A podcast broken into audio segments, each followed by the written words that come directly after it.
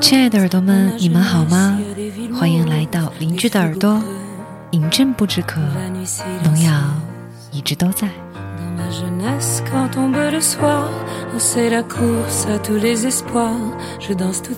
那其实我一直都不知道，呃，听农药节目的朋友们都是多大年纪的啊？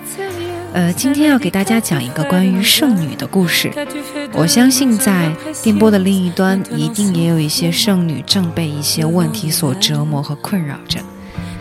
嗯，那今天呢，我们来分享的这个故事有一点长，所以会分成两期来讲给大家。那下面我们就来听一下 W 小姐脱光的过程吧。那本文纯属虚构，请勿对号入座。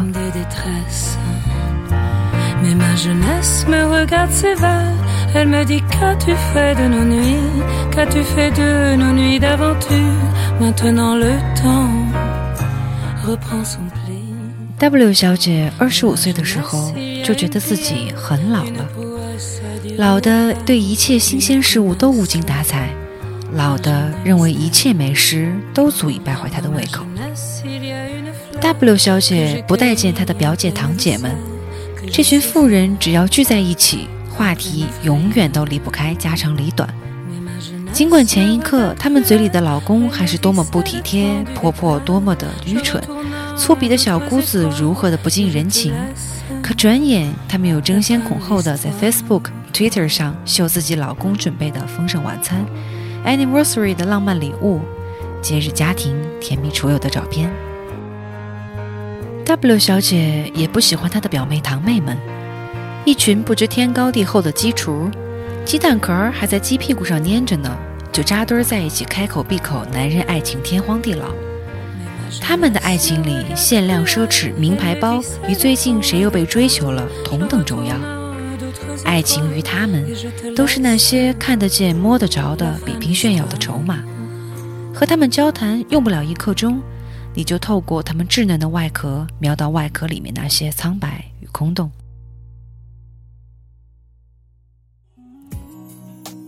然而，W 小姐最年长的姐姐已经一路心猿意马、走马观花、畅通无阻地迈进围城，成功俘获了那个倒霉亦或幸运的男人。而 W 小姐最年幼的妹妹更换的男朋友加在一起，数量早已超过了妹妹本人来月经的年数统计。唯独 W 小姐尚未谈过恋爱。没错，W 小姐是剩女。被剩得漫不经心，却又可歌可泣。尽管 W 小姐表面上认同剩女的美学价值，剩女大多是聪明、优秀、挑剔的，可内心深处，W 小姐不无凄凉地感觉到“剩女”这个词儿的意境和修女一样，足以让人不寒而栗。洗完澡的 W 小姐正在对着镜子，从上而下仔细打量着镜中的自己。和二十岁时候相比，现在她的面部线条已经发生微妙的变化，皮肤似乎不再像之前那样紧实了。哦，这该死的流失掉的胶原蛋白！乳房看起来也没那么直耸挺拔了。哦，这万恶的地心引力！腰围、双腿，W 小姐不耐烦地离开了镜子。从二十五岁开始。W 小姐对照相和镜子也丧失了曾经的热情和兴趣。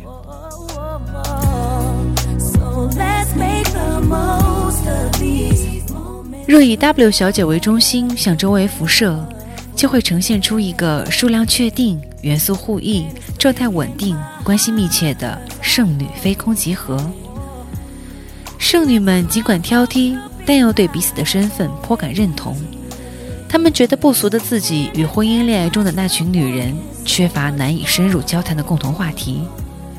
然而，剩女们不愿承认，也羞于承认的是，他们在潜意识中对那些婚恋中的女人充满着敌意，因为那群傻女人脸上洋溢的感觉，哪怕是虚伪造作的幸福感，都总能在不经意间无情地拨动着剩女们敏感的神经，动摇剩女们不堪一击的骄傲。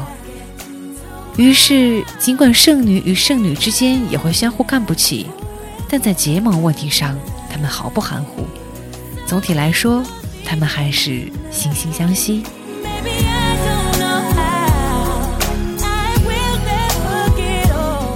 在 W 小姐的圣女飞空集合中，路易斯流无疑是最出挑的一个元素。W 小姐觉得路易斯流的身材和脸蛋儿能满足无论是原始洞穴时代还是后工业时代男人对女人的一切遐想。操着一口阴冷潮湿伦敦腔的外语系高材生路易斯刘，工作两年后，顺利地完成系花向交际花的蜕变。如今担任某知名公关公司宴会策划的路易斯。辗转于名流云集的各种宴会酒席，顾盼于各色阔佬之间，远远看去，一片纸醉金迷，歌舞升平。要说起来，路易斯在大学期间手不离卷，除了专业书就是 work。两年下来，路易斯竟然鬼使神差地青睐起一个寒酸窘迫犹太穷鬼的理论。对此转变，路易斯直接引用犹太大胡子的原话向大家做了解释。要是现象和本质一致，那一切科学研究就都是多余的了。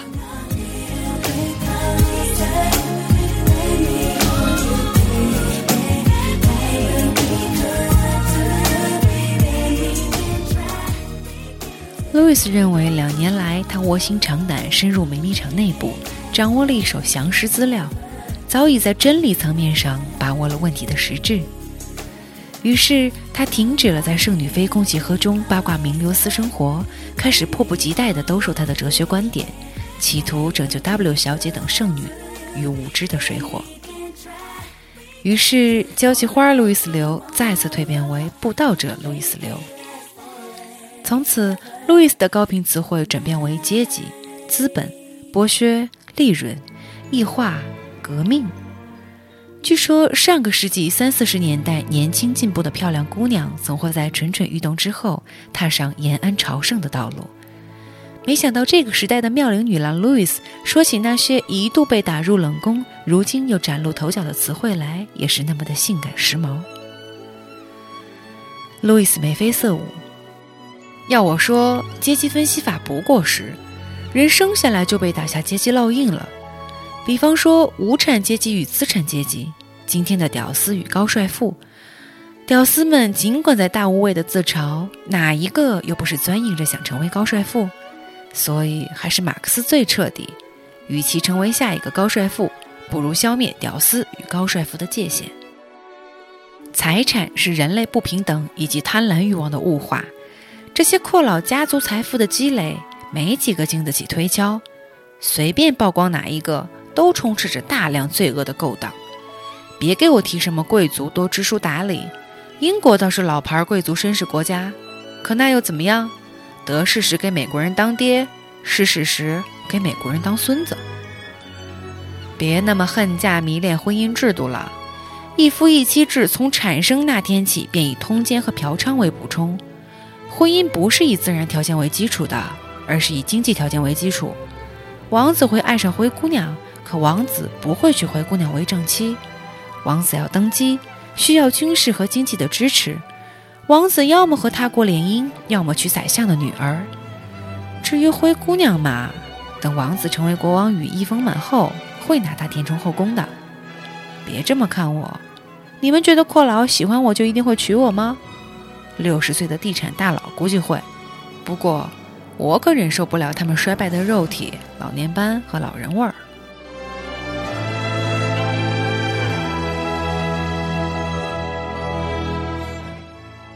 W 小姐毫不怀疑，要是再来一个延安，无数个时髦解放的路易斯流将会蜂拥而至。W 小姐也承认，比起路易斯流讲的那些似是而非的真理，他更痴迷路易斯布道时放射出来的诱人光芒。有些话从路易斯嘴里说出来，比从严谨古板的公共课老师嘴里说出来，似乎更容易让人信服。可哲学系科班生 S 小姐。对此却嗤之以鼻。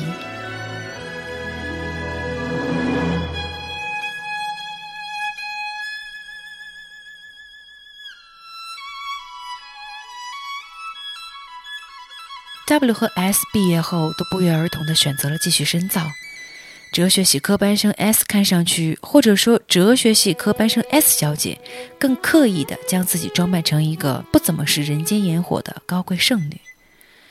S 是圣女里唯一一个会以自己的拿不出手的追求者感到羞愤的。W 知道，S 心里觉得这种质地的男生竟然敢追求自己，追求行为本身就是对自己的亵渎。哲学女 S 酷爱读书。从柏拉图读到笛卡尔，从笛卡尔读到科尔凯郭尔，读了这么多书，可除了上课时可以参与高谈阔论外，S 小姐也并未写出任何要么打动学术，要么打动人心的像样文章来。S 小姐不喜欢高帅富、屌丝此等低贱的词语，更不喜欢这些低贱的词儿和她的高贵哲学发生任何关系。他和他的哲学要永远纤尘不染。S 小姐之前不喜欢跟 W 这些理科女谈哲学，偶尔提起也是一副纡尊降贵的表情。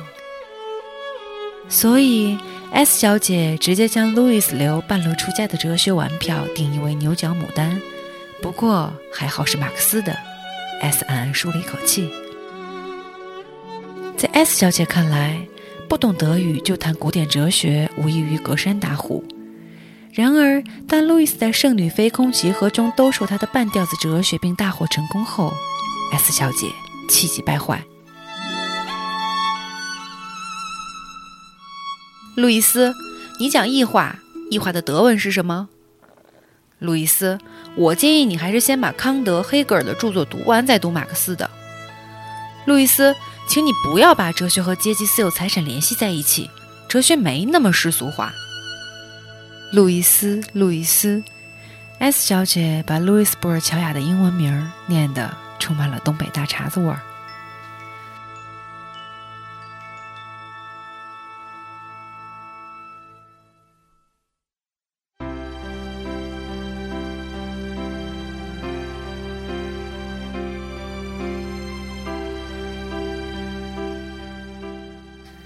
可面对 S 的拆台和刁难。路易斯倒是阳奉阴违地接受着批评，并不时假模假样地请教些问题。私下里，路易斯告诉 W，不给 S 秀优越的机会，S 会憋死的。可怜的 S 小门小户小家子气，单亲家庭家境不好，没有阶级觉悟不说，还总是试图掩盖，所以听不得屌丝高富帅。没办法，S 的尊严总是比常人来的要异常猛烈些。只是偶尔被 S 逼急了，路易斯难免也会青面獠牙。管你这个问题哪个哲学家之前之后提过，德语、希腊语什么的，我对这个哲学感兴趣，那是因为鸭能解释清楚现实的问题。你倒好是你继续在你们圈里糊弄人，嘿，你他妈的别再给我整那些虚头巴脑的玩意儿，行不行啊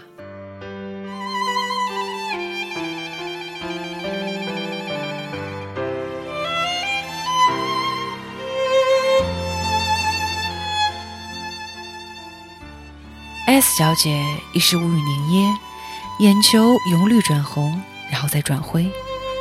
后来两次圣女飞空集合聚会，她都没出现。再出现时，已经是一个月以后了。一个月以后的 S 愈加清瘦，楚楚动人。不知这一个月里，S 是如何下定决心，忍痛放弃哲学高贵论，伴随他的在线的，还有他的哲学教化。然而，比起路易斯的亦庄亦谐、荤素搭配，S 的一堆枯燥概念名词，立刻让圣女们一颗准备接受批判洗礼的心，瞬时恢复了正常的波动。路易斯偶尔也会不好意思：“S 呀，你讲了半天，不觉得科尔凯郭尔的孤独都是狭隘的吗？他继承了巨额遗产，不愁吃喝，一辈子不曾工作。”无所事事的人一般都会无心放大自己的痛苦，我觉得这种痛苦都是无病呻吟。科尔凯郭尔不就是把呻吟上升到哲学呻吟吗？趁着 S 去卫生间的功夫，圣女们如获大赦，路易斯不无讥诮。S 的哲学和他的床上功夫一样令人昏昏欲睡。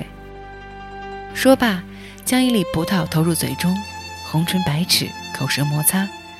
在 Louis 那里，咀嚼都被诠释得如此性感。W 突然想起，，Louis 的完美唇形和鲜艳唇彩似乎从不因为吃食而受到破坏。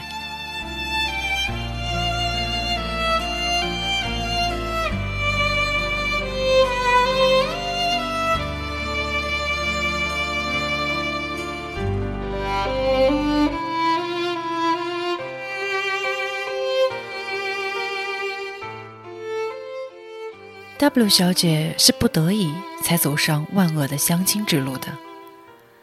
W 的妈妈总会在每个星期的固定通话里巧妙打探着 W 的情感状况。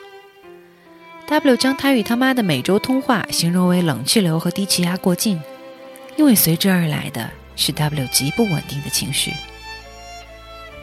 春节回家时，W 小姐的大表哥和二表姐都将准未婚妻和准未婚夫带回了家。尽管 k a t i y 的外婆早已从 W 小姐的舅妈和二姨妈那里掌握了准孙媳妇儿、准外孙女婿的一切资料，生辰八字、身高体重、籍贯工作、毕业院校、父母家庭、几只狗、几只猫，但在家庭聚会上，外婆说不上是慈祥的装傻，还是装傻的慈祥。孩子，你在哪儿上班啊？你父母？奶奶，您真硬朗。一定能活到一百岁。W 小姐不习惯这比春晚还热闹的和谐虚假气氛，于是跑去逗 Billy 了。Billy 是 W 小姐外婆的爱犬，放在平时，Billy 见到 W 小姐总会摇着尾巴，讨好的为 W 表演几个拿手动作。可这几天，准孙媳妇儿和准外孙女婿竭尽可能的巴结着 Billy。他们心里盘算着讨老太太欢心，先要买通老太太的狗。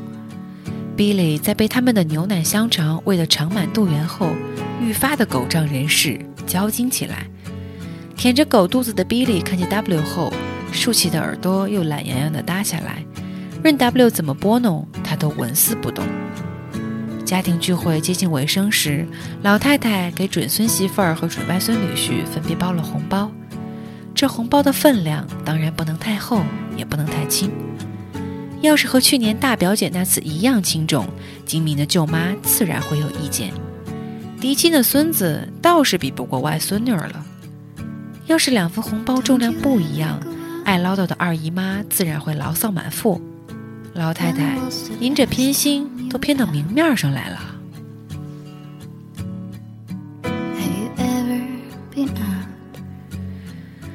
W 当然知道他外婆的为难。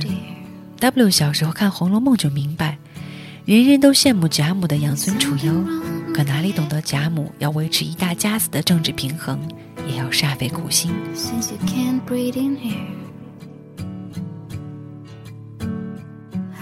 春节回来后，W 小姐无可奈何地接受了相亲，再没有男朋友，狗眼都要看她低了。终于在吃了很多顿记不住什么味道的相亲饭，说了许多言不由衷的莫名其妙话之后，W 小姐偶遇了她的幸运概率零点零零七。从概率学的角度讲，假设一个人一生会爱十个人，在可选择的范围内遇见这个爱人的概率是零点零零七，而你爱他，他恰好也爱你的概率是零点零零零零四九。现在，零点零零七先生正坐在 W 的对面，W 对他一见钟情。零点零零七是刚刚毕业回国的美国博士。零点零零七目测起来没有什么短板，长相干净清爽，举止谦虚得体，主修计算机，辅修摄影，爱好古典音乐，工作家事无可挑剔。最令 W 满意的是，零点零零七在国外求学这几年一直处在类似寺庙的环境中，异性交往史约等于零。想想零点零零七第一次和 W 说话时，目光羞涩的躲闪，脸颊轻微的泛红，W 小姐的心中就扬起一波又一波的莫名甜蜜。W 的近期目标是早日实现零点零零零零四九。有了目标，W 的行为就有了合法性，于是他的约会就装得越发清纯，说话也越来越温柔。博士喜欢的都是清纯的姑娘吧？当然，还需要内涵。于是，W 和零点零零七的每次聊天，从形而上聊到形而下，从冯诺依曼聊到图灵，从虐猫大神薛定谔聊到 G 男维特根斯坦。W 使出浑身解数配合着，他甚至暗暗懊恼 S 报告时自己因为去了太多次厕所而漏听了太多名词。脑海里，W 还在迫不及待地构想着零点零零七拍摄他俩的婚纱照时的感人画面。可现实中，第三次见面后，零点零零七就再也没有约过 W 了。甚至当 W 自掉身价，鼓起勇气主动约他时，零点零零七也推脱说最近太忙，下次吧。下次，下次，明白人都明白这是什么意思。可明白人 W 这次更愿意自欺欺人，也许零点零零七是真忙，IT 行业嘛，要理解理解，耐心一点，再耐心一点。当 W 把最近的遭遇在圣女飞空集合聚会上说给路易斯刘时，路易斯恨铁不成钢。W 呀，W 再怎么说你也受我荼毒很多年，怎么出手如此 S 呢？谁说博士就喜欢清纯女了？你们约会约的比学术沙龙还学术报告，对一个满脑子都是性憧憬的青春博士，你觉得合适吗？